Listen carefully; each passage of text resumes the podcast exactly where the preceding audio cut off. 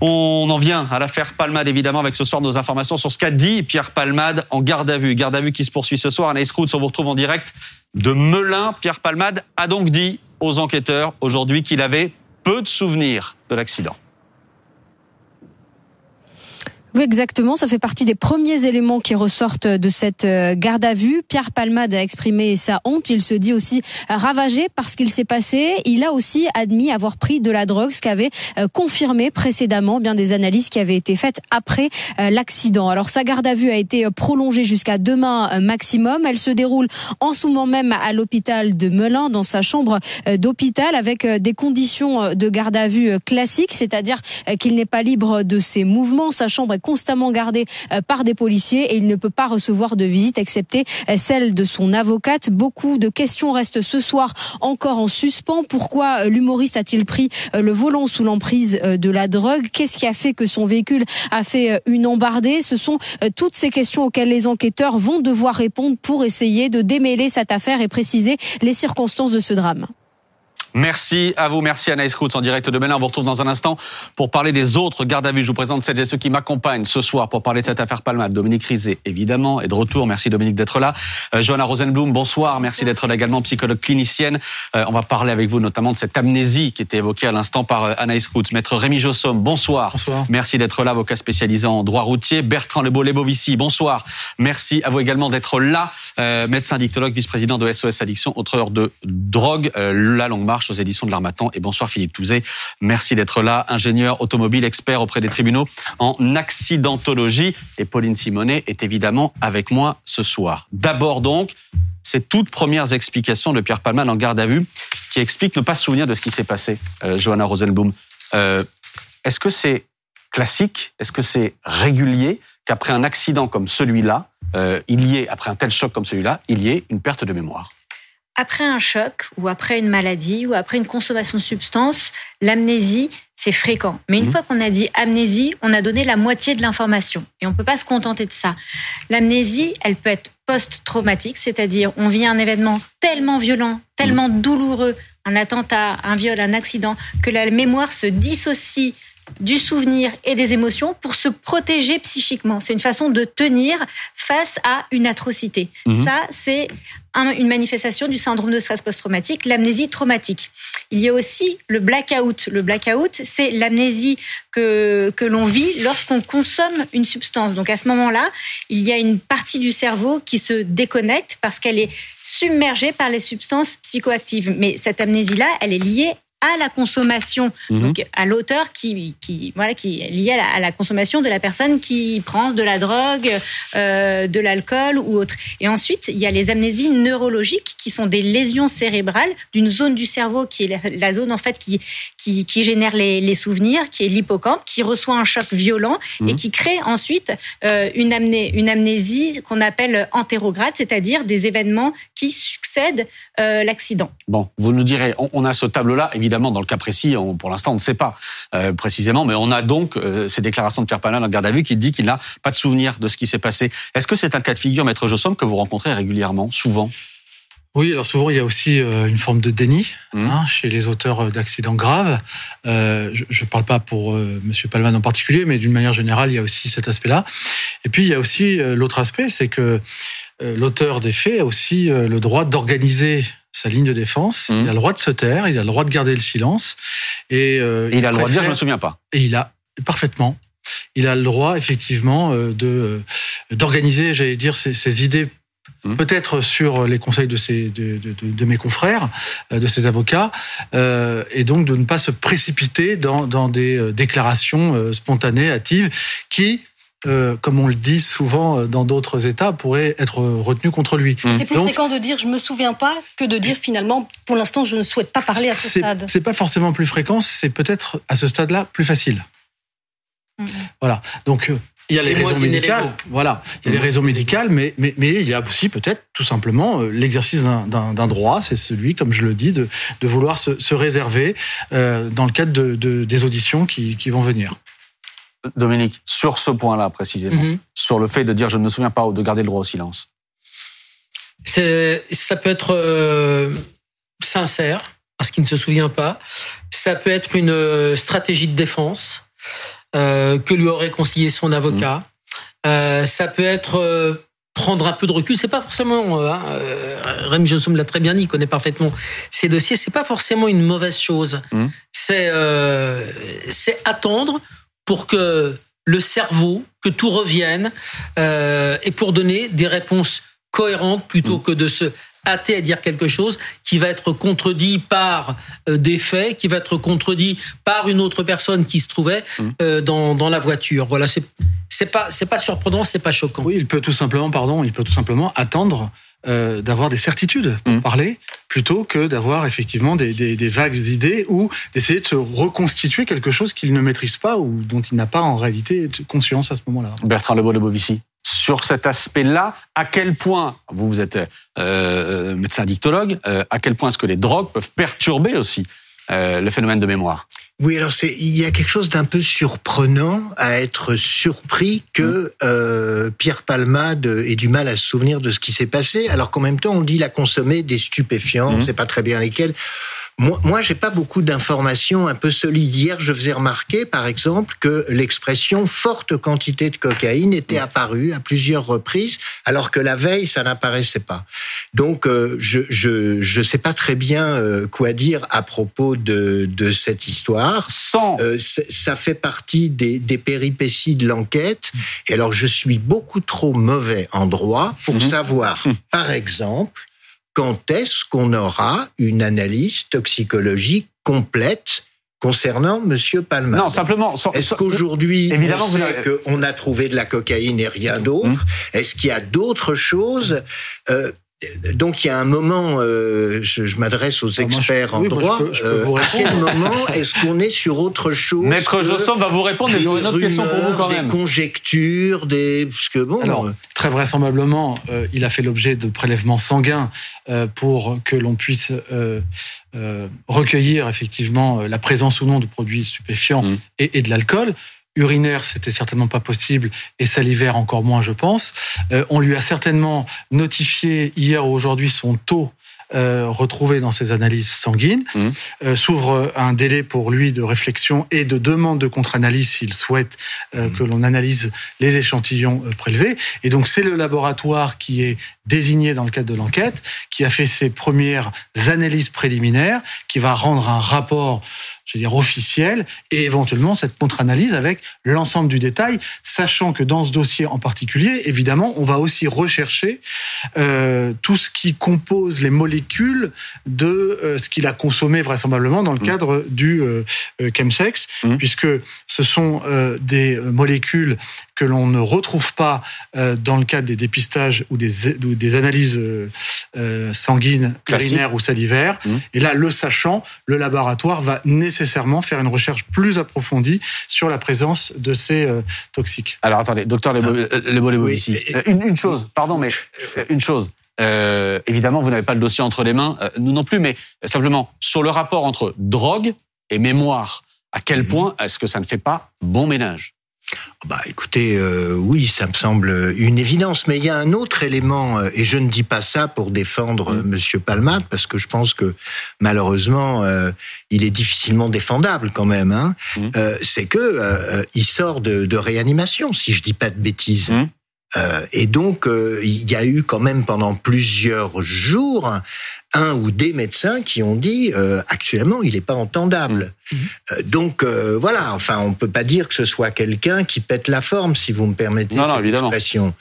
Et donc euh, ça plus la consommation de substances, euh, ça me paraît suffisant pour expliquer qu'ils se souviennent pas de grand chose. Maintenant, c'est peut-être une stratégie, mais Mhm. euh, moi comme euh, comme médecin, c'est compliqué pour moi de faire des paris sur Mhm. des choses qui sont vraiment des conjectures. Mais on vous demande pas de faire de paris, hein, qu'on soit Ah très bon clair, docteur. Ah bah, on ça demande simplement de nous alors. éclairer, par exemple, entre le rapport entre drogue et mémoire. C'était ma Oh question bah, de départ. euh, Ça, ça dépend évidemment des substances. Hein. Il y a des substances qui sont plutôt euh, qui sont plutôt sédatives. euh, Mais des- la co- dans le cas de la cocaïne, justement, et en lien avec la mémoire. Pour l'instant, c'est tout ce qu'on sait, c'est qu'il était positif Oui. à la cocaïne. Peut-être. Et là, il y a une confirmation, chose, notamment mais- dans les déclarations en garde à vue. Mmh. Je, je, je vais rien vous dire de, Mm. de véritablement intelligent. Euh, pff, non, je, je Bon, Johanna Rosenblum. m'abstenir de. J'ai envie de dire autre chose, mais pas ça. Ah, non, Johanna non. Rosenblum. C'est vrai que dans bien. les analyses, on a parlé de cocaïne. Je Mm. pense qu'après, les, les analyses, elles sont un petit peu poussées parce qu'ils pratiquaient ce qu'on appelait la chemsex, donc on- dont on a beaucoup parlé. Et Mm. dans ces pratiques-là, on utilisait, on consomme beaucoup la petite sœur de la cocaïne, qui est la 3-MMC, qui vient de la, de la plante de cat et qui a des effets euh, euh, des effets hallucinatoires et des effets euphorisants comme la cocaïne. Donc, c'est euh, euh, des petits chimistes qui créent en fait des micro-bombes et après les effets de cette 3-MMC, le moment de la descente du crash est hyper violent avec des idées suicidaires, euh, des idées noires en général, des états dépressifs, anxieux et des fameux blackouts. Et alors, pour revenir à cette amnésie-là, euh, à quel point à quel point est-ce que ça peut revenir tout simplement. Je pose des questions de béotien. Est-ce que, après une perte de mémoire comme celle-là, on peut recouvrer la mémoire? J'imagine qu'il y a euh, différents cas et selon euh, les patients et les consommateurs, mais en général, après un lourd blackout, après une consommation de substances psychoactives, il n'y a pas de retour de la mémoire, contrairement à un syndrome de stress post-traumatique où, après un choc traumatique, on peut retravailler en, en thérapie le récit du drame et faire réa- réapparaître, remonter quelques souvenirs, euh, même à caractère traumatique. Bon, euh, Dominique Rizet, il y a plusieurs choses qui ont été dites en garde à vue. Il y a cette amnésie effectivement par panade. Il y a la confirmation de la consommation de drogue Oui. dans les heures qui ont précédé. Il admet avoir pris de la drogue. Absolument. Il y a la honte. Il La dit être ravagé, euh, ravagé. par les conséquences de ses actes. C'est pour l'instant ce que l'on a sur ces déclarations. Et Après, il ne, souvient, il ne se souvient pas de évidemment, ce et ça on vient d'en parler, il ne se souvient pas. Euh, mais comment dire? Ça commence à définir effectivement ce dont on parlait, c'est-à-dire une stratégie de défense aussi. Euh, il parle en tout cas en garde à vue. Il aurait très bien pu dire je ne dis rien.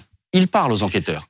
Il ne peut pas, euh, c'est pas possible, Maxime, euh, que Pierre Palmade ne dise pas à minima euh, j'ai tellement honte, Mm. je suis ravagé, et il l'est, et il l'est forcément, et il est forcément sincère quand il dit ça, parce qu'il doit commencer à prendre conscience euh, du drame qu'il a généré ou que ses comportements ont généré. Ensuite, pour le reste, oui, ça peut être une stratégie. Oui, ça peut être je vais attendre de mieux me souvenir, je vais écouter mon avocat, Mhm. euh, je vais parler euh, non plus devant des policiers, mais je vais parler devant le juge d'instruction. oui. La garde à vue, elle arrive euh, à son terme demain, 48 heures maximum, à 14 heures. Mhm. Donc, il a déjà commencé à dire des choses. Euh, il n'a peut-être pas dit l'essentiel, il n'a peut-être pas dit ce qu'il a euh, à dire, et il va peut-être préférer le dire devant le juge. C'est Pierre Palmade. Euh, c'est Pierre Palmade avec son avocat, euh, son avocate, pardon, euh, qui a peut-être plus envie de parler à un juge d'instruction euh, qu'à des enquêteurs du commissariat de Melun. Je je veux dire, euh, ce sont de bons enquêteurs, mais peut-être qu'il a envie de parler devant un juge d'instruction parce que l'ambiance n'est pas la même. Et le fait que cette garde à vue ait les lieux à l'hôpital, euh, là je m'adresse peut-être à, à- à vous deux, euh, est-ce que ça change quelque chose d'après votre expérience? Je sais pas si ça vous est déjà arrivé euh, d'être avec un client qui était à l'hôpital. Est-ce que ça change aussi quelque chose dans ce qu'on peut dire à ce moment-là en garde à vue, mais à l'hôpital? Non, ce qui change, c'est la surveillance qui, euh, qui a lieu à l'hôpital parce qu'évidemment, on est dans un cadre médicalisé euh, et qu'il y a une intervention la plupart du temps beaucoup plus régulière du médecin. Euh, on, on est, euh, on est dans le cadre d'une d'une procédure tout à fait habituelle, euh, avec évidemment l'exercice habituel des droits. C'est pas adapté en, en tant que tel à, à une garde à vue, bien évidemment. Mais non, non, ça ne change absolument rien sur l'exercice sur le plan technique, mais mettre sur le plan humain.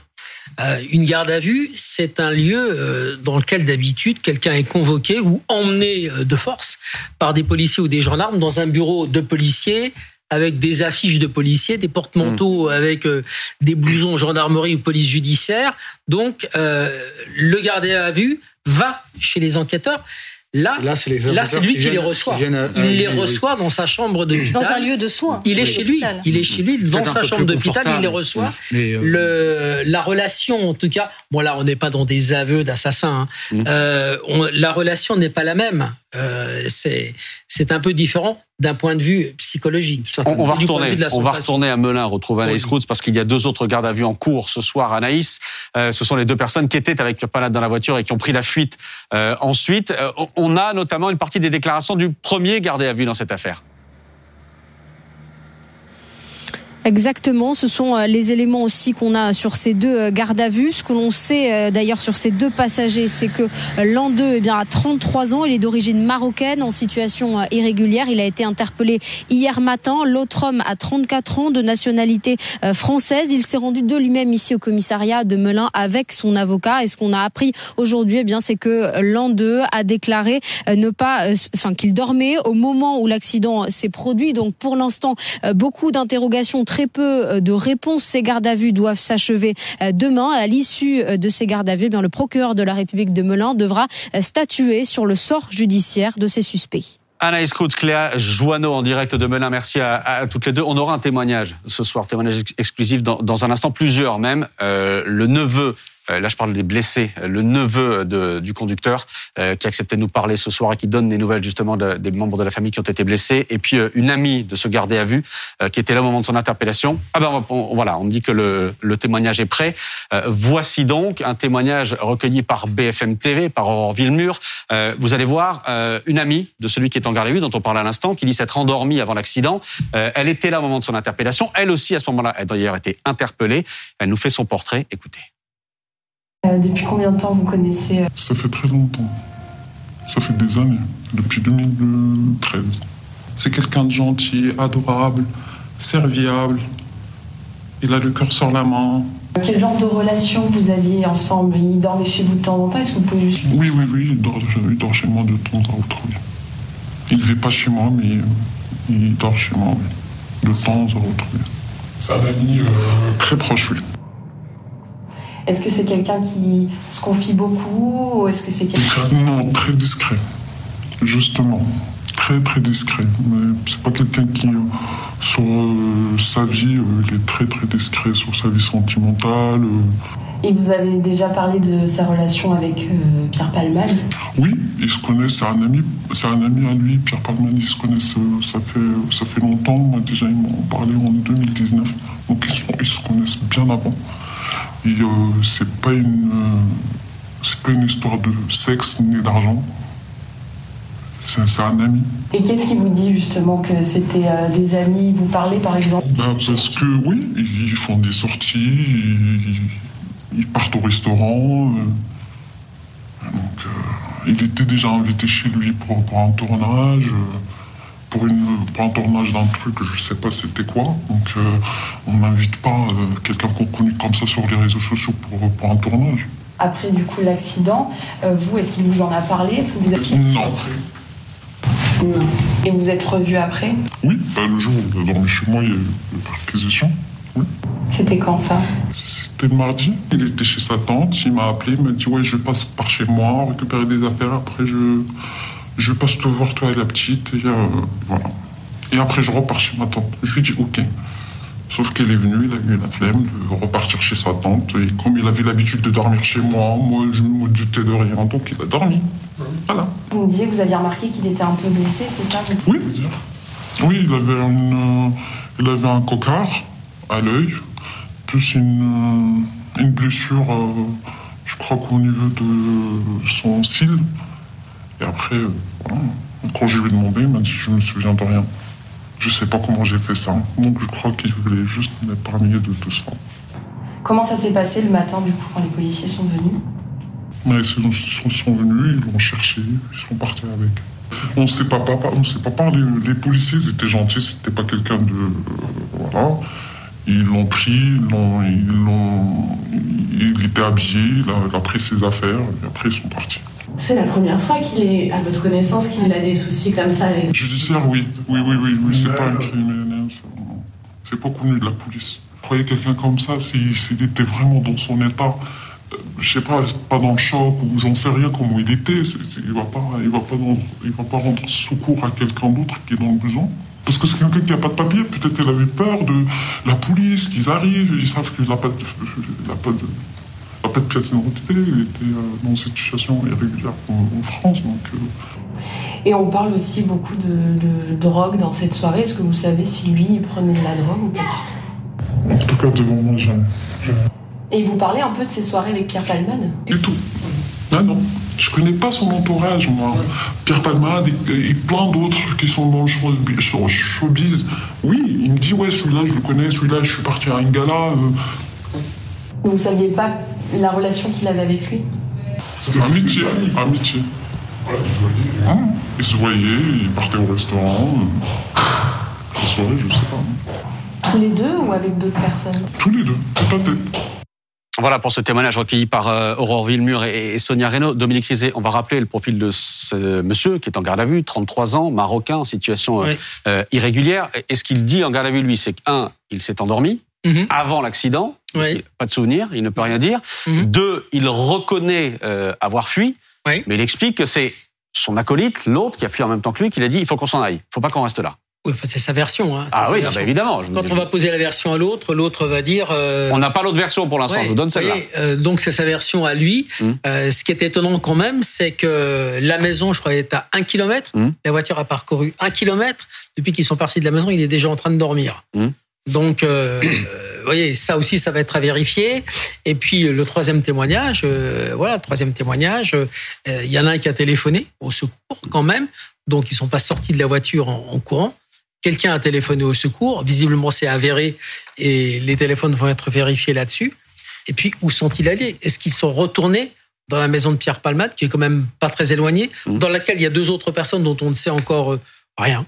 C'est rien, on ne sait pas encore euh, qui sont qui sont ces deux personnes-là.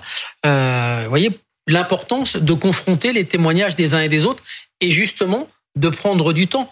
Il est hors de question, par exemple, dans ce genre d'affaires, d'imaginer une comparution directe Non, non. parce qu'il va y avoir un vrai boulot à faire et ça va être c'est c'est un juge d'instruction et seulement un juge qui pourra le faire. On va parler de la suite évidemment dans, dans un instant, de la suite dans cette euh, dans cette enquête, ce qui peut se passer notamment à l'issue des gardes à vue euh, qui vont se terminer dans les heures qui viennent euh, à la mi-journée demain. Mais simplement sur ce cas précisément, sur ces deux personnes qui ont fui Maître Jossom, euh, qu'est-ce qu'on peut leur reprocher? Non-assistance à personne en danger? Alors, a priori, au départ, oui, puisque on pense que ces personnes n'ont pas alerté les services de secours, ne sont pas restées sur place. C'est un délit, cinq ans d'emprisonnement, qui est a priori euh, euh, facilement caractérisable si euh, il n'y a eu aucune assistance, alors qu'ils ont conscience de l'accident. Et puis, éventuellement, le fait que s'ils avaient connaissance de la situation du conducteur, ils puissent être poursuivis également pour complicité. Euh, ça arrive, hein, c'est déjà... Connaissance de la situation, ça veut dire quoi Bah, Connaissance oui. de ce qu'il avait pu consommer Oui, comme exactement. C'est-à-dire qu'en fait, il savait qu'il avait pris le volant en ayant fait usage d'un produit stupéfiant. Eh, Pardon, mais euh, le simple fait de savoir Alors, peut de- vous amener à être accusé de alors, complicité? oui, et notamment par exemple d'y avoir contribué.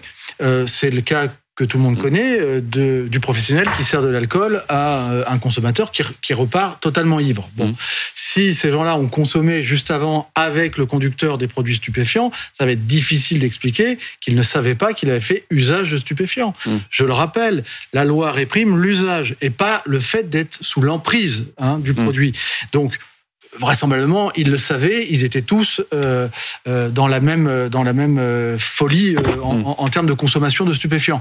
Donc, euh, si c'est démontré, euh, le parquet peut élargir le périmètre des poursuites. En tout cas, dans, dans ce témoignage, j'allais dire que l'ami du, du passager, en tous les cas, elle nous donne une indication sur le motif de la fuite, puisque, euh, si j'ai bien entendu, elle, elle suppose que c'est parce qu'il n'avait pas de papier Il est en situation euh, qu'il est irrégulière, en situation irrégulière, qu'il a pris la fuite. Et puis, elle nous dit également qu'il n'y avait pas de relation tarifée, euh, en tous les cas, entre euh, Pierre Palmade et lui. Ce sont des amis de longue date. Elle nous dit se connaissaient depuis plusieurs années, peut-être depuis 2019, euh, qu'il n'y avait pas de relation sexuelle non plus, d'ap- d'après Mm. ce que dit euh, l'ami du passager, et qu'en tous les cas, ils se connaissaient très bien et se voyaient euh, Voilà pour ce témoignage. Euh, effectivement, encore un mot, Dominique, euh, sur comment dire l'état de l'enquête ce soir, en tout cas tel que les euh, tel qu'on a les, des, des- des éléments. euh, Il y a quand même une chose. Euh, Pierre Palmade, pas de souvenir. Ce Ouais. monsieur dit euh, je dormais, je ne savais pas. Mhm. On imagine de l'autre côté la frustration de la famille, euh, qui elle est en attente d'explications Bien sûr. euh, et qui ce soir. En plus de la douleur, de la tristesse qu'on entendra tout à l'heure, euh, parce qu'il y a encore des gens à l'hôpital de l'autre côté, etc. euh, voilà, euh, attend des réponses. Ouais, la seule chose que la famille peut entendre, c'est je suis ravagé, j'ai honte, euh, c'est important pour eux, mais effectivement, il n'y a pas de réponse technique sur ce qui a fait que cette voiture, Mhm. conduite par Pierre Palmade, est venue percuter une voiture dans laquelle se trouvait une femme enceinte qui a perdu son bébé de 7 mois, un petit garçon de 6 ans qui est euh, bon, qui est tiré d'affaire, en Mhm. tout cas, son pronostic vital n'est plus engagé, mais qui va pendant des années encore euh, devoir être opéré puisqu'il y a une partie de la mâchoire qui est abîmée. Et comme il va grandir, il va falloir des opérations euh, successives. Et puis un père, euh, le père de ce, de, de- de ce petit garçon, dont la maman aimerait savoir quand est-ce qu'elle va pouvoir aller le voir à l'hôpital parce qu'il est tellement mal en point Mm. qu'elle a peur d'aller le voir dans cet état-là et que peut-être aussi les médecins ne veulent pas qu'elle le voie dans cet état-là.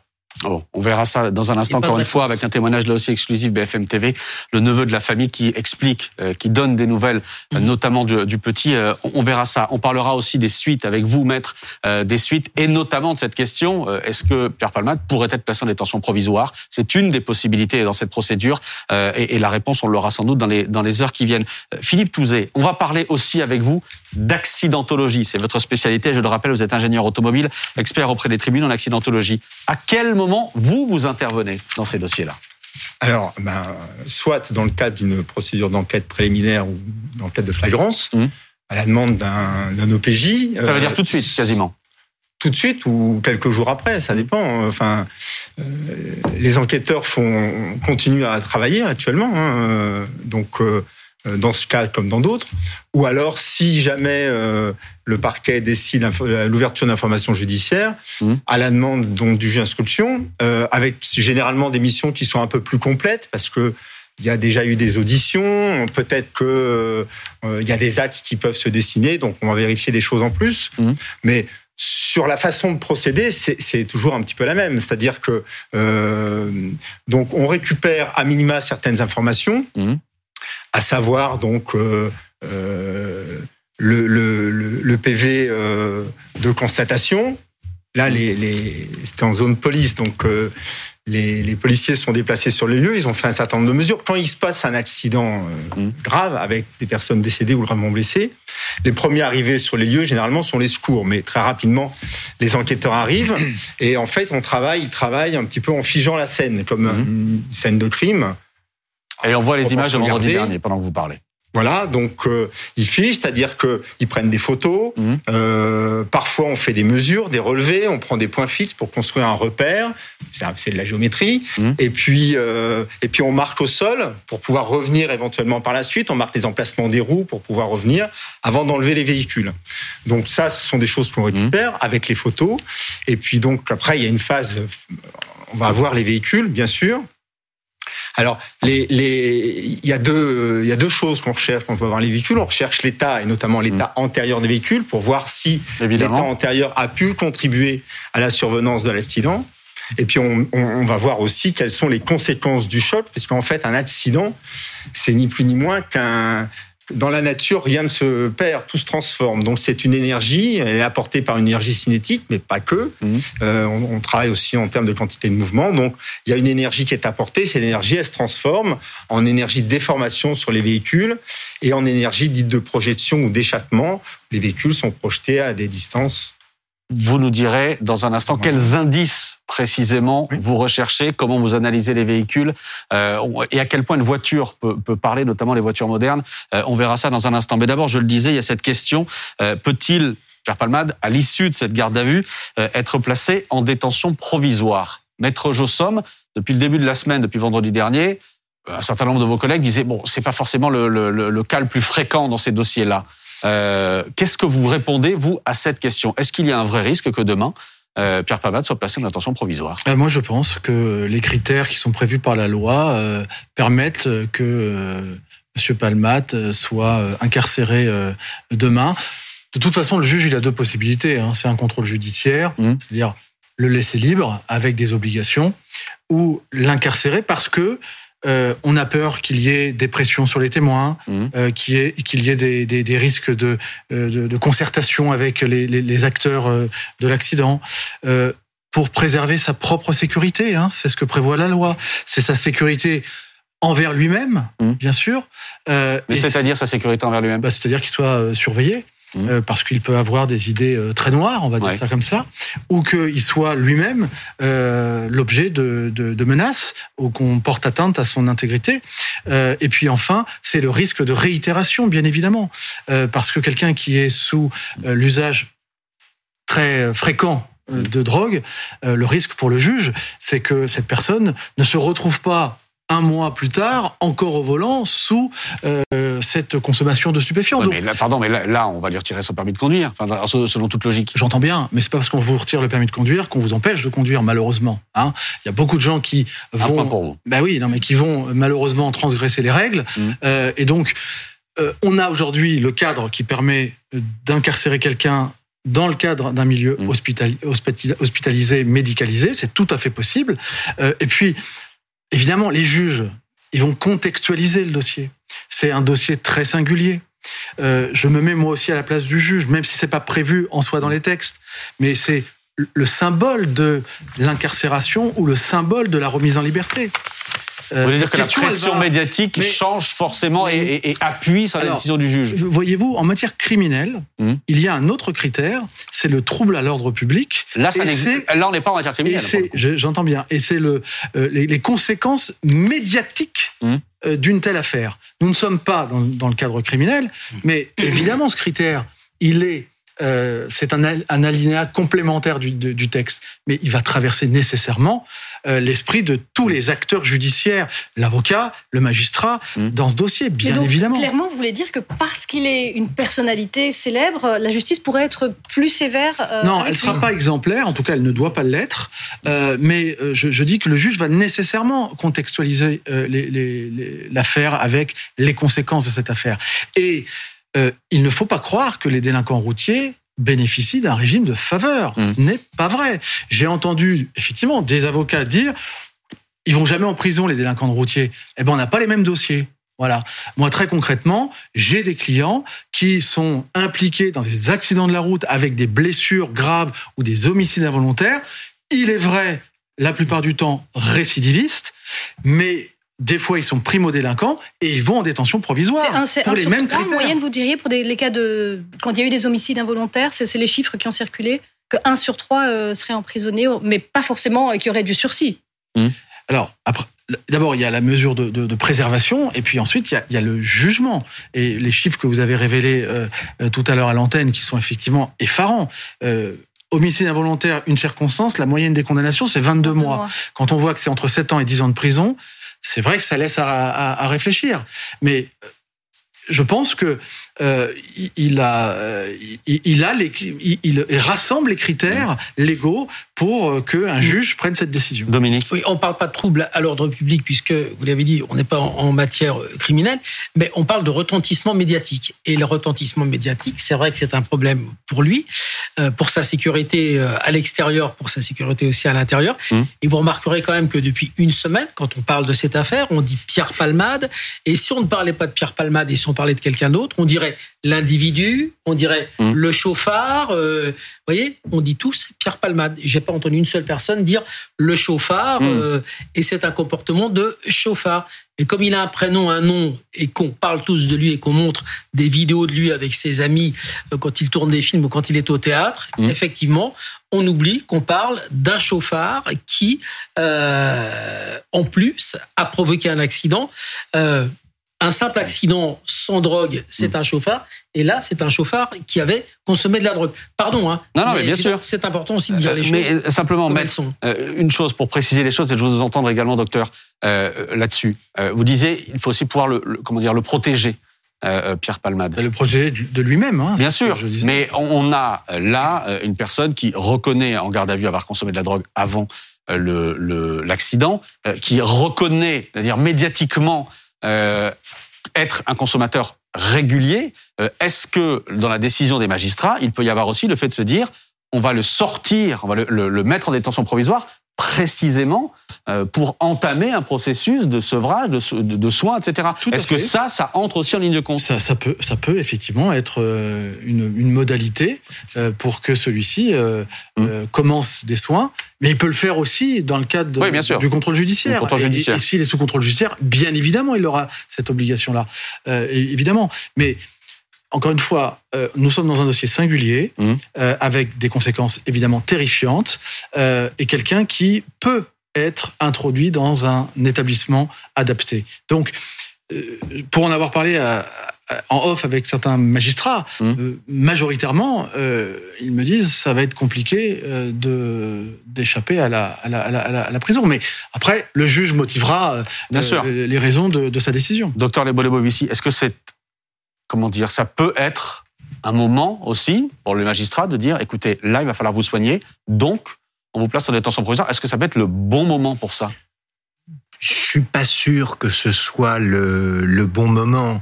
Euh, vous savez, c'est compliqué pour euh, quelqu'un comme moi, qui ne suis pas euh, Mm. ni journaliste ni enquêteur, de suivre pas à pas, j'allais presque dire heure après heure, les péripéties de cette enquête. Mm. Euh, et donc, si vous le permettez, je voudrais essayer de dire quelque chose. Dites. Euh, on a toutes les raisons d'en vouloir à Pierre Palmade, et moi je vais vous donner une autre raison de lui en vouloir, c'est que Pierre Palmade, euh, on peut considérer que depuis la mort de Johnny Hallyday, c'est le cocaïnomane le plus célèbre de Mhm. France. Eh bien, je considère qu'en tant que cocaïnomane le plus célèbre de France, il a des responsabilités particulières. C'est-à-dire Et je vais vous dire pourquoi je dis ça. Ce qui me frappe beaucoup dans une affaire comme celle-là, c'est de voir à quel point l'opinion publique connaît extraordinairement mal ces questions. Mmh. Alors on peut dire ça d'un nombre incalculable de sujets, on peut dire ça sur des questions de nature économique, sur le nucléaire, que sais-je. Alors évidemment, moi je, je baigne, j'allais dire là-dedans, depuis des décennies. Ouais. Mais ça me frappe beaucoup, par exemple, que l'opinion publique n'ait à peu près jamais entendu parler de ce qu'on appelle la réduction des risques et des dommages. C'est euh, une des thématiques les plus importantes en France depuis l'épidémie de sida. Mais alors, qu'est-ce que c'est? Alors, je vais essayer de vous l'expliquer en quelques mots. Oui. Le premier objectif de la réduction des risques et des dommages, ça n'est pas de diminuer l'usage de drogue. Ça veut dire que c'est pas un objectif inintéressant. Mhm. Ça veut dire que ça n'est pas le premier objectif. Le premier objectif de la réduction des risques et des dommages, c'est de diminuer les conséquences négatives liées à l'usage. Et c'est né avec l'épidémie de sida. Yves, pardon, il faut nous donner du concret. Mais bien sûr, je- je- j'y viens. Par exemple, au moment où l'épidémie de sida s'est développée, Mhm. les injecteurs de drogue en Europe n'avaient pas accès aux seringues propres Mmh. et ils se contaminaient par partage de seringues. Les pays européens, progressivement, Mhm. ont mis en place des dispositifs permettant un accès aux seringues propres. A- Mais pardon, mais là, dans le cas, dans le cas de Pierre Palmade, vous nous disiez, il a une responsabilité particulière. Oui, alors je je vais essayer de vous expliquer pourquoi. Dans le cadre de la réduction des risques, les usagers ne sont pas simplement le problème, ils sont une partie de la solution. À propos de cette question d'accès aux seringues propres, on a impliqué des usagers de drogue dans les messages de prévention pour que les gens cessent de partager une seringue. Mhm. Et partout en Europe, ces politiques de réduction des risques, il s'avère qu'en France, c'est Michel Barzac Mhm. qui a pris la décision la courageuse, parce qu'a priori, l'opinion publique, euh, est-ce qu'elle pouvait vraiment comprendre une telle affaire? Est-ce qu'on Mhm. peut à la fois lutter contre l'usage de drogue et remettre en vente libre des objets qui servent à se droguer? Ça semblait être une contradiction insurmontable. Elle a pris cette responsabilité de remettre les seringues en vente Mhm. libre.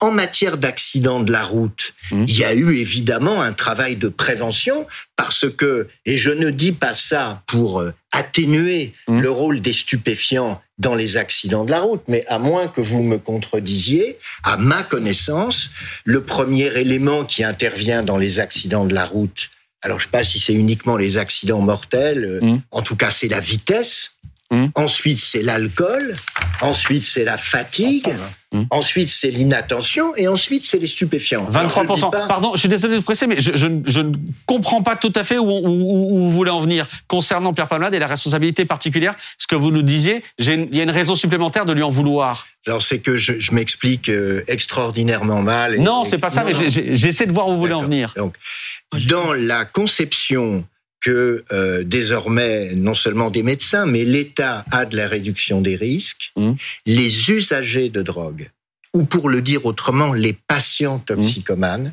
ne sont pas simplement et exclusivement le problème, ils sont aussi une partie de la solution. Il faut les impliquer dans Mmh. les solutions. Comment est-ce qu'on je- implique Pierre Palmade alors? Pardon Comment est-ce qu'on implique Pierre, Palma, Pierre Palmade dans la Ben, solution en, en l'occurrence, il semble bien difficile de l'impliquer parce que là, il vient de faire la démonstration de ce que les pires comportements, euh, euh, en particulier euh, vis-à-vis de cette famille qui est bouleversée euh, et, et qui va peut-être Mm. ne jamais s'en remettre. Bien sûr que Pierre Palmade, c'est certainement pas Mm. un exemple. C'est un et c'est bien parce que c'est un contre-exemple total de ce qu'on essaye de faire en matière de prévention, en matière de réduction des risques, que je disais tout à l'heure de manière un peu caricaturale que je lui en voulais. Et je comprends mieux ce que vous vouliez dire, effectivement. J'en viens à l'autre document BFM TV de la, de la soirée. C'est ce témoignage recueilli par Mathias Tesson qui a pu rencontrer le neveu du conducteur. Et ça va nous permettre de donner les nouvelles, effectivement, de la famille blessée dans cette affaire.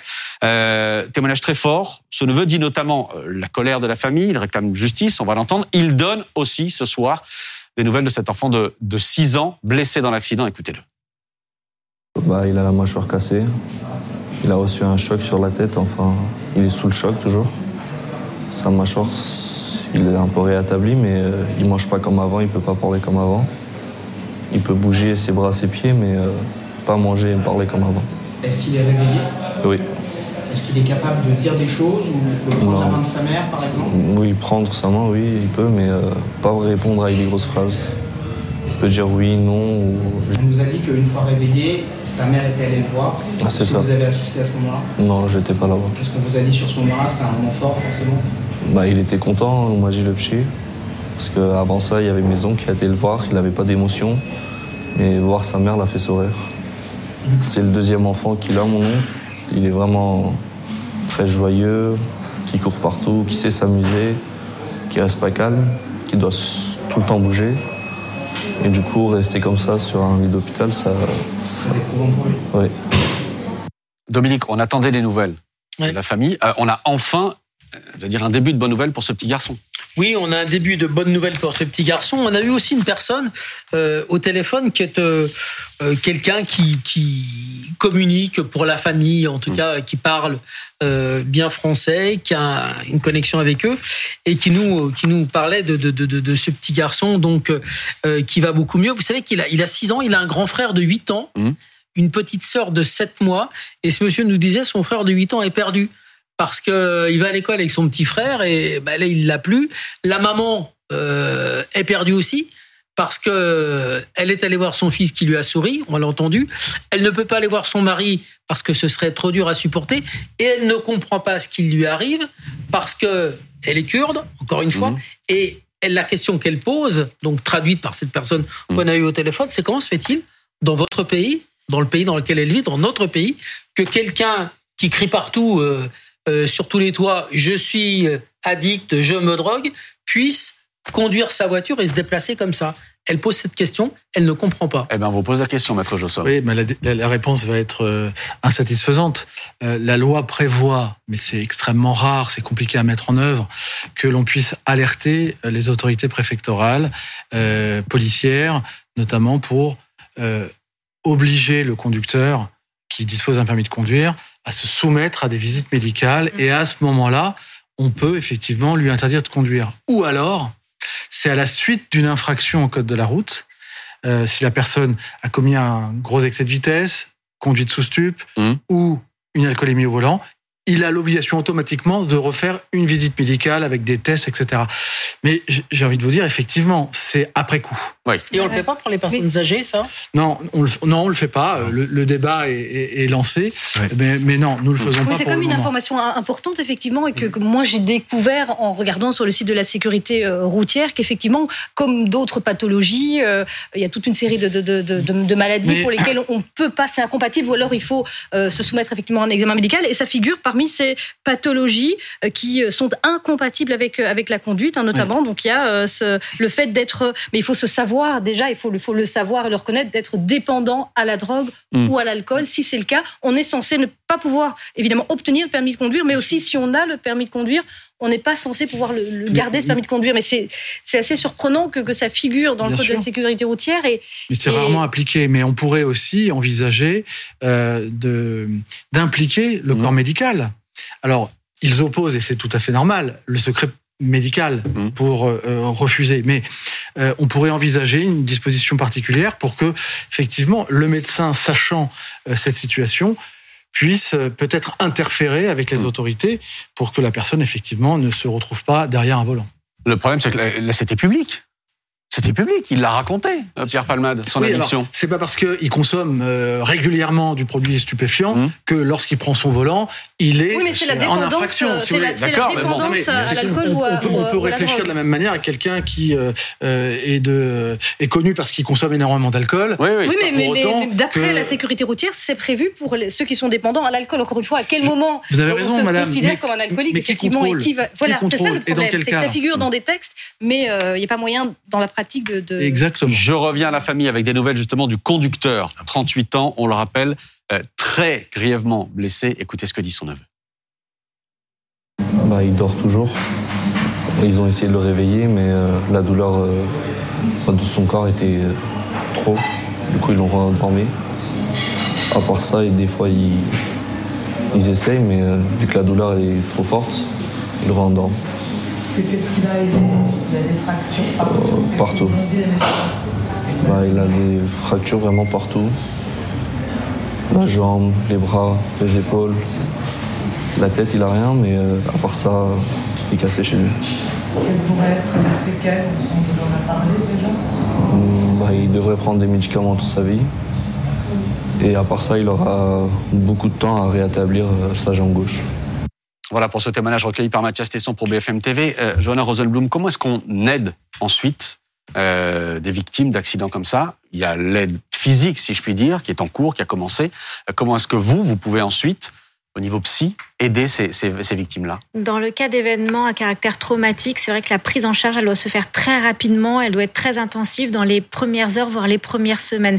C'est là que le souvenir traumatique va s'ancrer Mhm. dans euh, la mémoire émotionnelle, dans ce qu'on appelle l'amygdale. Et c'est en faisant parler, en essayant de faire euh, produire verbalement du récit autour de l'événement que le cortex préfrontal, c'est un peu technique, mais bon, il y a des études qui, qui, qui ont, qui ont très bien expliqué tout ça, remet un petit peu de sens, de raisonnement, d'esprit critique, et c'est ce qui permet de raisonner un petit peu et de réguler les émotions.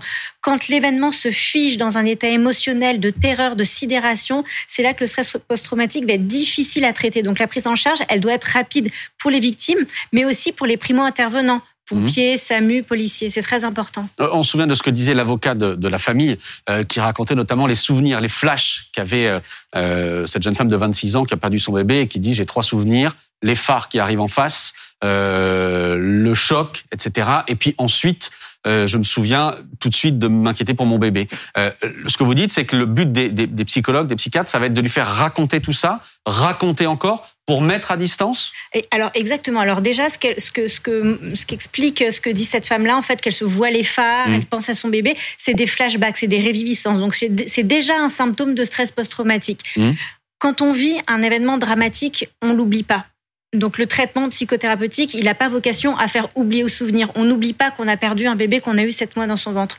L'objectif, c'est de pouvoir vivre ou survivre avec son trauma. Mhm. Qu'à force d'en parler, à force de verbaliser, l'objectif, c'est qu'à terme, on puisse parler de cet événement-là traumatique sans tous les affects qui viennent bouleverser au point, dans des cas très graves, d'avoir des idées noires. Donc, il est là le traitement, en fait. C'est pouvoir vivre avec son trauma sans qu'affectivement, émotionnellement, on soit effondré. Ça veut dire que notamment pour cette mère, euh, immédiatement à l'hôpital, il y a forcément eu un accompagnement psy qui lui a été proposé. à l'hôpital, ici, c'est sûr. Des psychologues, des psychiatres, s'il y a besoin de traitement, euh, euh, même anxiolytiques dans les premiers temps. Mais oui, oui, c'est certain qu'à l'hôpital, ils sont très accompagnés. Après, se posera la question du suivi à l'extérieur euh, de l'hôpital. Je le disais, Dominique, euh, dans le témoignage de, de ce neveu, il y a de la, il le dit, il y a de la colère. On peut pas faire Oui. autrement. Il y a de la colère, il y a de la tristesse, il y a de l'incompréhension. L'incompréhension, vous le disiez, d'une famille qui est perdu par ce qui lui arrive, euh, perdu parce qu'il y a un décalage de. Évidemment, c'est une famille qui est d'origine kurde. Mhm. Euh, certains ne parlent pas, ne parlent pas français ou parlent pas bien français et qui se retrouvent mêlés dans une affaire qui les dépasse totalement et qui les touche très durement. Bien sûr qu'il les touche très durement parce que c'est une communauté, cette famille de plusieurs dizaines de personnes. On rappelle que ce sont des réfugiés Mmh. Euh, kurdes euh, qui ont fui euh, la Turquie, euh, qui ont fui euh, la guerre. Une grande famille qui vient de Agri, c'est Mmh. près du mont Ararat, très soudée. Et ils s'étaient installés euh, donc dans cette partie du, du 77, euh, dans ces dans ces villes euh, autour de d'Ama- de- d'Amari, c'est ça. Hein Mmh. donc euh, et des gens qui vous l'avez dit, avec une culture différente, euh, ne, com- ne comprennent peut-être pas très bien comment, euh, chez nous, euh, on peut, comme ça, euh, s'affranchir de certaines règles, euh, alors que chez eux, c'est différent, et, et qu'on puisse ne pas prendre en amont des décisions qui, pour eux, devraient être logiques, et on devrait pas... Enfin, Mm. c'est ce que dit la maman hein, de, de ce petit garçon chez nous. Et ça, ça m'est répété donc par Mm. cette espèce de porte-parole, on va l'appeler comme ça, de la famille. Chez nous, ça se passe pas comme ça. Ouais. Donc la colère, elle est immense, et, et donc ils ont avec eux leur avocat, hein, euh, maître Mourad, euh, Mourad Batik, pardon, Mm. qu'on a reçu ici à BFM, qui essaie de, de, de communiquer, de leur parler et de leur faire comprendre Ouais. euh, les lois de Le notre processus judiciaire dans lequel ils sont euh, maintenant pays, entrés aussi. voilà, de notre évidemment. pays qui est une démocratie où on essaie de comprendre, euh, en même temps qu'on juge, on essaie de comprendre comment la personne a pu se mettre dans une dans cette situation. Et c'est important dans notre, dans notre façon de juger. Mm. On n'a pas une machine qui tombe comme ça. On essaie de comprendre et, heureuse- et heureusement. Euh, Philippe Touzé, je voulais qu'on revienne à l'enquête avec vous. Euh, aussi, falloir faire parler les voitures d'une certaine manière. Moi, il y a d'abord une incompréhension. On en parlait cet après-midi à la rédaction. On a deux voitures qui s'entrechoquent. D'un côté, une 3008, celle de Pierre Palmade. De l'autre côté, une Mégane, celle de la famille blessée. On a, vu de l'extérieur en tout cas, d'un côté, dans la 3008, Pierre Palmade et ses deux acolytes qui ont réussi à prendre la fuite. Pierre Palmade a été touché, placé en réanimation, euh, puis en garde à vue aujourd'hui, donc il semble aller mieux. De l'autre côté, on a une famille qui est beaucoup plus durement, durement touchée physiquement. Comment est-ce qu'on explique que dans un choc entre deux voitures, euh, certains s'en sortent mieux que d'autres? Alors déjà, la, technologie évolue, Mmh. les véhicules plus modernes euh, peuvent être mieux construits, mais il y a aussi l'incidence du choc, il y a aussi les vitesses. Mmh. Euh, il y a une loi, c'est-à-dire que encore une fois, l'énergie apportée euh, a tendance à impacter davantage le véhicule qui est percuté, donc euh, le produit de la masse par la vitesse, euh, la quantité de mouvement, fait que effectivement le véhicule qui arrive plus vite, plus lourd, aura tendance à générer plus de dommages au véhicule de l'autre côté. Bon. Mais après, euh, ça peut être aussi. Une... euh, Après, il y a de l'accidentologie euh, Mmh. routière, comme je la pratique, mais il y a aussi euh, l'accidentologie euh, qui concerne euh, le comportement des, des passagers dans le véhicule. Alors, euh, l'enquête permettra de déterminer à l'expertise s'ils étaient tous ceinturés, pas ceinturés. De toute façon. euh, après, il y a aussi les airbags, comment ils ont fonctionné. J'ai vu de loin sur une photo que euh, sur la Peugeot, le- les airbags latéraux s'étaient également déclenchés, l'airbag euh, rideau, ce qui fait qu'a priori il y avait une incidence latérale. Hein. Euh, c'est pas un choc frontal euh, en recouvrement total ou même Mhm. partiel. Hein. Il y avait vraiment euh, un angle un petit peu fermé sur la collision a priori. Euh, donc oui, ça, ce genre de choses, on voit, ça arrive. Hein.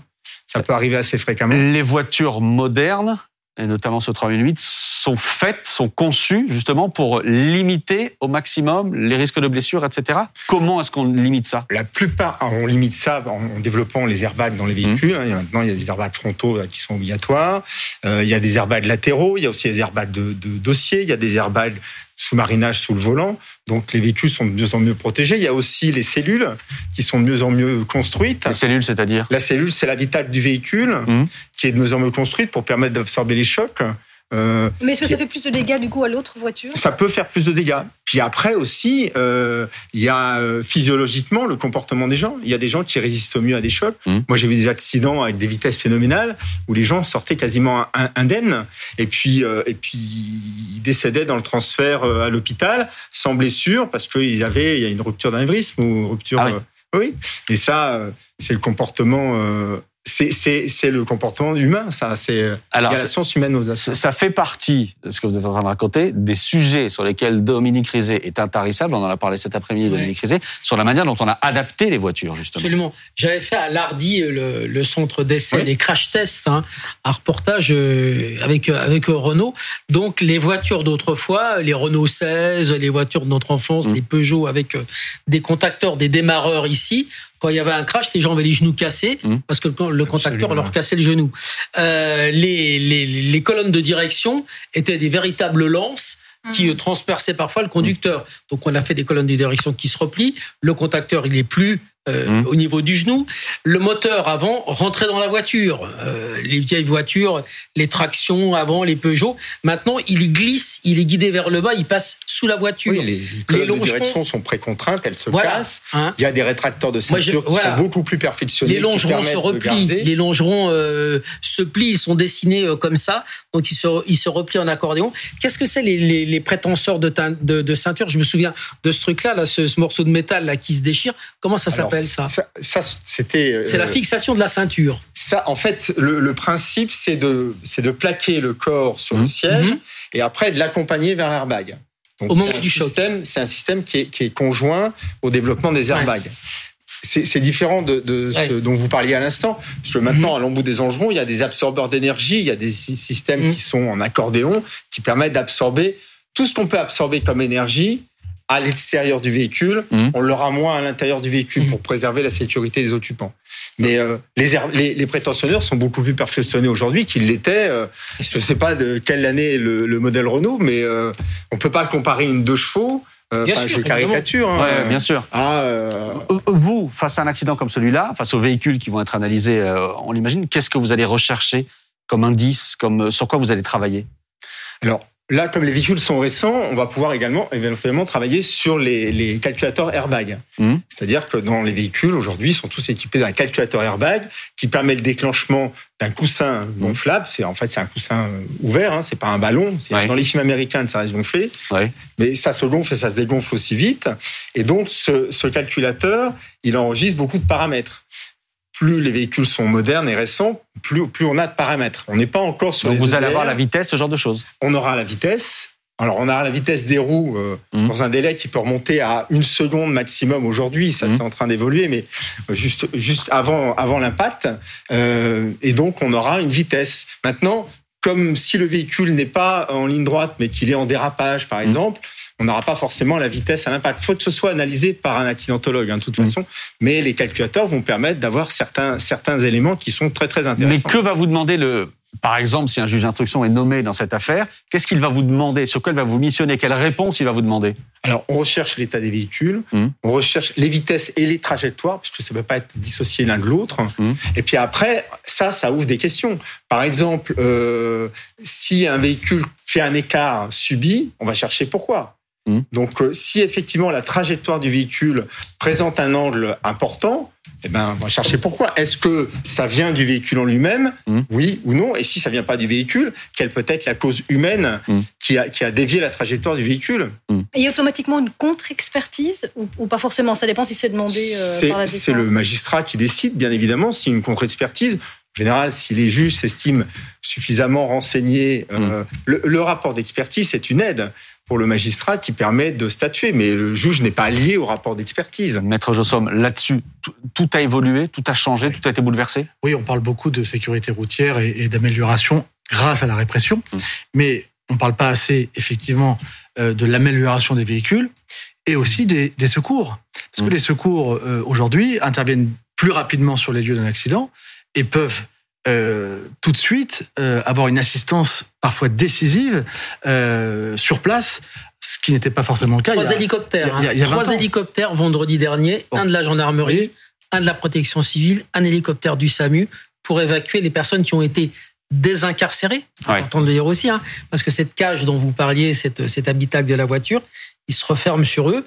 Mais ensuite, les, les- les pompiers vont le découper, commencent par les montants du toit pour avoir accès aux personnes et ensuite vont les désincarcérer. Et d'ailleurs, elle peut être problématique pour les victimes parce que si les victimes doivent être désincarcérées, elles restent plus longtemps dans les véhicules. Mhm. Euh, si les victimes peuvent être extraites rapidement des véhicules, elles sont prises en charge plus rapidement. évidemment. Mais le, SAMU est là, qui atténue les douleurs, qui travaille. on, on a récemment décrié, certains ont décrié ce qu'ils appellent vulgairement les boîtes noires que l'Union européenne impose dans les véhicules neufs. Mais je parle sous votre contrôle. Euh, je pense que ce sont des outils qui permettront aussi à terme euh, de, de- de comprendre plus facilement les, les- les- les conditions et les circonstances d'un accident. Oui, alors il va falloir être patient parce que en fait, euh, c'est obligatoire depuis le mois de juillet de cette année sur les véhicules qui sont nouvellement mis en service, donc homologués. homologués, voilà. Les véhicules neufs qui étaient déjà homologués avant n'en bénéficient pas. Ça sera en 2024. Et après, euh, on n'a pas encore réglé tous les problèmes de, de consultation des données euh, que ça va générer. Mais effectivement, le but, c'est de remonter bien plus en amont que ça. Ça existe déjà sur le, aux États-Unis depuis très longtemps. C'est-à-dire que si on remonte 5 secondes, voire 10 ou 30 secondes avant le, le choc, on va avoir plein d'informations sur les vitesses, la position du volant, la position du pied sur la pédale de freinage, la régulation ABS un certain nombre de choses. Donc là, effectivement, on parlera plus. Alors, j'aime pas le terme boîte noire parce que dans les avions, les boîtes noires, il y a, il y a deux boîtes noires. Il y en a une qui, qui concerne les domaines, les, les paramètres Oui, les de paramètres vol et l'autre les conversations. Et on regroupe les- l'ensemble pour pouvoir déterminer un scénario précis. Mais euh, dans les voitures, et en fait, ça s'efface, hein, ces, ces EDR, on appelle ça comme ça, Event Data Recorder. Donc en fait, ça enregistre, mais au fur et à mesure, ça s'efface. Donc si vous avez un accident avec des chocs multiples, bon, c'est pas le cas a priori celui-ci, ben, si vous avez plus de 5 secondes d'accident entre le premier choc et le dernier choc, vous n'aurez pas d'informations sur ce qui s'est passé. Et un dispositif qui Oui. permettrait de ne pas euh, d'empêcher le véhicule de démarrer si la personne est alcoolisée, qui empêcherait le véhicule de démarrer de la même façon si la personne a consommé des produits stupéfiants. Est-ce que ça existe? Est-ce que c'est envisageable? Combien ça coûte? Alors ça, c'est s'adresser au législateur. Euh, Alors oui, ça, c'est- ça existe. ça existe. Ah, oui, Jossom. les- les, Ça tylotests anti-démarrage, alors là aussi, on, voit le, le- le- le décalage, si vous voulez, entre la loi, puisque c'est prévu depuis 2011, et sa généralisation qui date de euh, 2019. C'est-à-dire que les juges, pendant quasiment 10 ans, n'ont pas pris euh, comme sanction l'obligation euh, faite à un conducteur de conduire avec un éthylotest Ah oui. anti-démarrage. Aujourd'hui, c'est automatique dans le cadre des récidives d'alcool au volant. C'est-à-dire que les gens sont condamnés, mais pour des raisons euh, pratiques, euh, on, on- on leur permet de continuer à conduire, mais ils doivent évidemment se soumettre à un contrôle. Personnellement, je pense que la que voiture démarre pas. elle démarre pas euh, dès lors que ça. le souffle n'est pas n'est pas n'est Et pas pourquoi on bon. ne le met pas pour tout le monde? Je pense qu'à terme, euh, les véhicules Le neufs euh, entre 1000 et 1500 euros. Bah voilà. Oui, mais alors le dispositif législatif, je parle sous votre contrôle hein, Oui. à- cette fois-ci, En un euh, il n'est pas encore en place et les juges, enfin je défends pas les juges, mais les juges ils appliquent la loi, c'est pas eux qui font la loi. Donc euh, à partir du moment où le, le, ce n'est pas voté, ce n'est pas ce n'est pas inscrit dans les textes, c'est pas c'est difficilement applicable. Je voudrais qu'on voit, qu'on revoie un des documents BFM TV ce soir, le témoignage de l'ami de l'un des gardés à vue, ce jeune Marocain de 33 ans euh, qui dit s'être endormi juste avant euh, euh, l'accident. C'est ce qu'il a raconté aux enquêteurs euh, en garde à vue. Euh, L'une de nos équipes a pu rencontrer euh, l'ami chez qui il dormait le soir où les enquêteurs, le, le- pardon, le matin où les enquêteurs sont venus le, le chercher. Voici ce qu'elle raconte notamment de sa relation entre lui et Pierre Palmade. Regardez. Euh, depuis combien de temps vous connaissez Ça fait très longtemps. Ça fait des années, depuis 2013. C'est quelqu'un de gentil, adorable, serviable. Il a le cœur sur la main. Quel genre de relation vous aviez ensemble? Il dormait chez vous de temps en temps Est-ce que vous pouvez juste... Oui, oui, oui, il dort, il dort chez moi de temps à autre. oui. Il ne vit pas chez moi, mais il dort chez moi, oui. De temps à autre. oui. C'est un ami euh, très proche, oui. Est-ce que c'est quelqu'un qui se confie beaucoup ou est-ce que c'est quelqu'un... Non, très discret. Justement. Très, très discret. Mais c'est pas quelqu'un qui, euh, sur euh, sa vie, euh, il est très, très discret sur sa vie sentimentale. Et vous avez déjà parlé de sa relation avec euh, Pierre Palmade? Oui, ils se connaissent, c'est un ami, c'est un ami à lui, Pierre Palman, ils se connaissent, euh, ça fait, ça fait longtemps. Moi, déjà, ils m'ont parlé en 2019. Donc, ils, sont- ils se connaissent bien avant. Et euh, c'est pas une, euh, c'est pas une histoire de sexe ni d'argent. C'est un ami. Et qu'est-ce qui vous dit justement que c'était euh, des amis? Vous parlez par exemple? Ben, parce que oui, ils font des sorties, ils, ils partent au restaurant. donc, il était déjà invité chez lui pour, pour un tournage pour, une, pour un tournage d'un truc, je sais pas c'était quoi. Donc on n'invite pas quelqu'un qu'on connaît comme ça sur les réseaux sociaux pour, pour un tournage. Après du coup l'accident, vous, est-ce qu'il vous en a parlé? Est-ce que vous êtes... Non. Et vous êtes revu après? Oui, bah, le jour où il a dormi chez moi, il y a eu une perquisition. Oui. C'était quand ça? C'était le mardi. Il était chez sa tante, il m'a appelé, il m'a dit Ouais, je passe par chez moi, récupérer des affaires, après je, je passe te voir, toi et la petite, et euh, voilà. Et après, je repars chez ma tante. Je lui dit Ok. Sauf qu'elle est venue, il a eu la flemme de repartir chez sa tante. Et comme il avait l'habitude de dormir chez moi, moi, je me doutais de rien, donc il a dormi.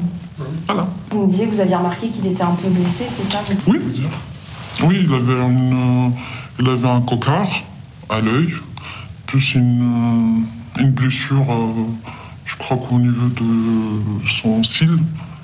Et après, voilà. quand je lui ai demandé, il m'a dit Je me souviens de rien. Je sais pas comment j'ai fait ça. Donc je crois qu'il voulait juste m'épargner de tout ça. Comment ça s'est passé le matin, du coup, quand les policiers sont venus? Mais ils sont, sont venus, ils l'ont cherché, ils sont partis avec. On ne sait pas, on sait pas parler. Les policiers étaient gentils, c'était pas quelqu'un de. Euh, voilà. Ils l'ont pris, ils l'ont, ils l'ont, il était habillé, il a, il a, pris ses affaires, et après ils sont partis. C'est la première fois qu'il est, à votre connaissance, qu'il a des soucis comme ça avec... Judiciaire, oui. Oui, oui, oui, oui. c'est pas un criminel. C'est pas connu de la police. Croyez quelqu'un comme ça, s'il, était vraiment dans son état, je sais pas, pas dans le choc ou j'en sais rien comment il était. il va pas, il va pas, rendre, il secours à quelqu'un d'autre qui est dans le besoin. Parce que c'est quelqu'un qui n'a pas de papier. Peut-être qu'elle avait peur de la police, qu'ils arrivent, ils savent qu'il n'a pas de, il il pas de pièce d'identité. Il était dans cette situation irrégulière en, France. Donc, euh... Et on parle aussi beaucoup de, de, drogue dans cette soirée. Est-ce que vous savez si lui, il prenait de la drogue ou pas En tout cas, devant moi, jamais. Et vous parlez un peu de ces soirées avec Pierre Palmade? Du tout. Ah non. Je connais pas son entourage, moi. Pierre Palmade et, et plein d'autres qui sont dans le showbiz. Oui, il me dit, ouais, celui-là, je le connais, celui-là, je suis parti à un gala. Euh... Vous ne saviez pas la relation qu'il avait avec lui Amitié, amitié. Ah, ils se voyaient, ils partaient au restaurant. Les soirées, je sais pas. Tous les deux ou avec d'autres personnes Tous les deux, tout à tête. Voilà pour ce témoignage recueilli pour BFM TV par Aurore Villemur et Sonia Reynaud. Je vous remercie tous les six de m'avoir accompagné ce soir. On vient